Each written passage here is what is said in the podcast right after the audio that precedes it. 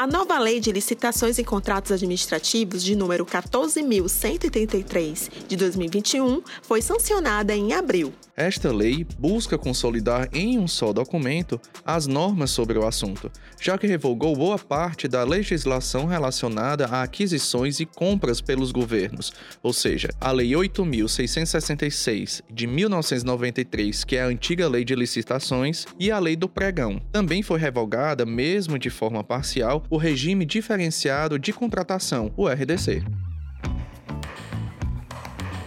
A gente retoma esse tema para discutir a aplicação dessa norma na administração pública municipal.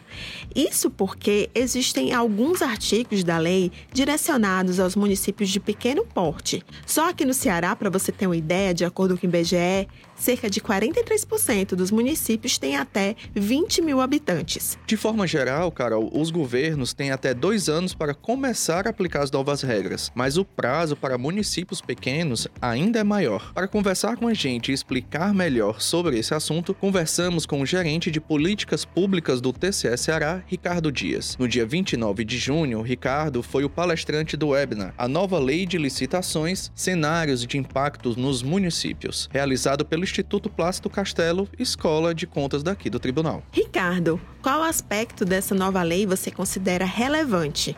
Como bem falado por você, Carolina, a questão da eficiência eu considero um dos quatro pilares dessa lei. É, ser eficiente, é, trazendo o conceito de contrato de eficiência para dentro da lei, é um ponto muito relevante. Outro ponto relevante que eu considero desses quatro pilares é a questão do planejamento. Foi alçado né, a questão de, de ser agora um princípio da lei. Também é o principal ponto da fase preparatória e é o que permeia, vamos dizer assim, todo o processo inicial das contratações públicas. Terceiro ponto seria a questão da transparência, é evidenciado na questão da criação do Portal Nacional de Contratações Públicas, onde irá centralizar todas as contratações públicas num único local, favorecendo sobretudo a questão da favorecimento de para a mídia, para o cidadão, para os fornecedores, localizar uma contratação pública. E por fim, que eu considero que seria a cereja do bolo, é a questão da governança. Criando né, a questão de mecanismo de liderança, de estratégia, de controle, com o fim de contribuir com a gestão.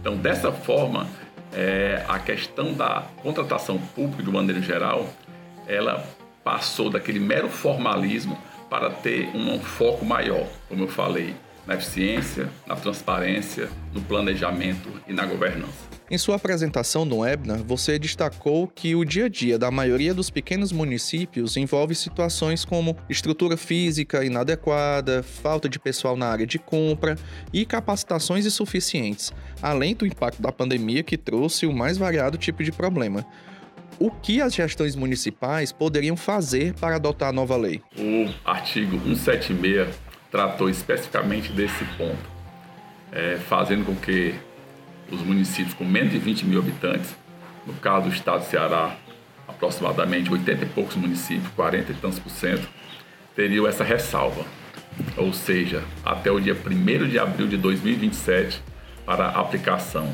dessa lei.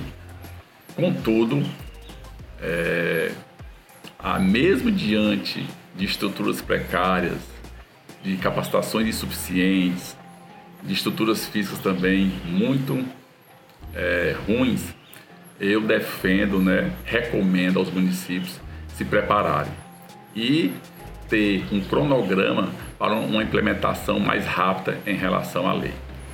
Poderia ser feito, por exemplo, e deve ser feito a questão de um planejamento anual de contratações, deve iniciar, por exemplo, o planejamento de um teste piloto em relação a uma determinada aquisição, por exemplo. O artigo 12, inciso 7, da nova Lei de Licitações prevê a existência de um plano anual de contratações, uma providência diretamente relacionada ao princípio do planejamento, citado por Ricardo. De acordo com a nova lei, o plano de contratações anuais deverá ser divulgado em sites oficiais do governo, seja federal, estadual ou municipal.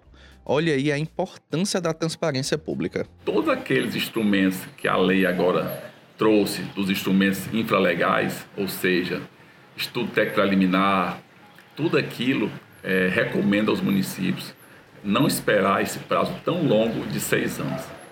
É de vital importância, é, por exemplo, a questão dos consórcios né, para municípios pequenos, aqueles municípios com menos de 10 mil habitantes.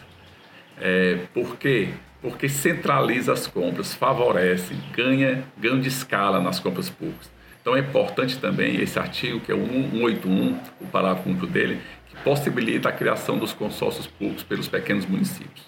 E qual o papel dos tribunais de contas em termos de ofertas de capacitações e orientação técnica? Os tribunais de contas terão um papel fundamental na consolidação dessa nova lei de licitações no artigo que trata, no capítulo que trata das contratações públicas, os tribunais de contas estão inseridos na terceira linha de defesa. Primeira linha constituída pelos próprios servidores, integrantes das comissões de estação. Segunda linha, pelos órgãos de controle, né, assessorias jurídicas. E a terceira linha, constituída pelos órgãos de controle externo. Importante ressaltar também a atribuição que foi dada às escolas de contas no artigo 173, que trata exatamente dessa orientação. E por que importantíssimo?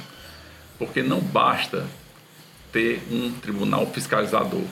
Vai continuar sim fiscalizando, mas a importância de ter um tribunal orientador servirá bastante para que os jurisdicionados, ou seja, toda a comunidade, haja e cada vez mais consiga ver a aquisição pública como uma forma de abastecer, de suprir todo o Estado da melhor forma, ou seja, da forma mais eficiente possível. Muitíssimo obrigado pela discussão do tema e em breve estaremos juntos novamente. Ricardo, muito obrigado pela sua participação aqui no Conexão Cidadão. Esperamos que tenham gostado. Sabemos que é um tema complexo e certamente poderá ser discutido em outros episódios do Conexão Cidadão. Só para lembrar, Carol, que falamos desse mesmo assunto no episódio 23. Agora é a sua vez, Rodrigo Rodrigues. Olá, Dimitri, Carol e todos que estão acompanhando aqui o podcast. Na minha participação de hoje, eu vou deixar mais uma dica de evento bacana para os ouvintes aqui do Conexão. Nos próximos dias 20 e 21, acontecerá de forma totalmente virtual o nono Seminário de Gestores Públicos, Prefeito Ceará 2021.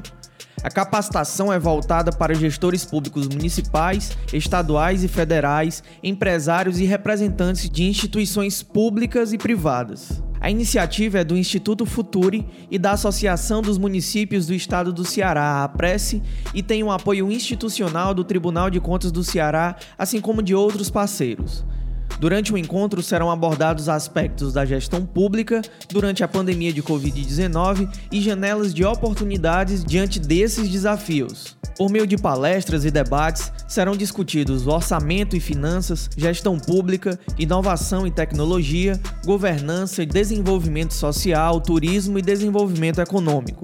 Para participar desse evento, os interessados devem acessar o endereço seminarioprefeitoce.com.br e realizar a inscrição de forma totalmente gratuita. O evento será transmitido no canal oficial do Instituto Futuri no YouTube. Por hoje é isso, pessoal. Não percam essa oportunidade não, viu? Até a próxima semana.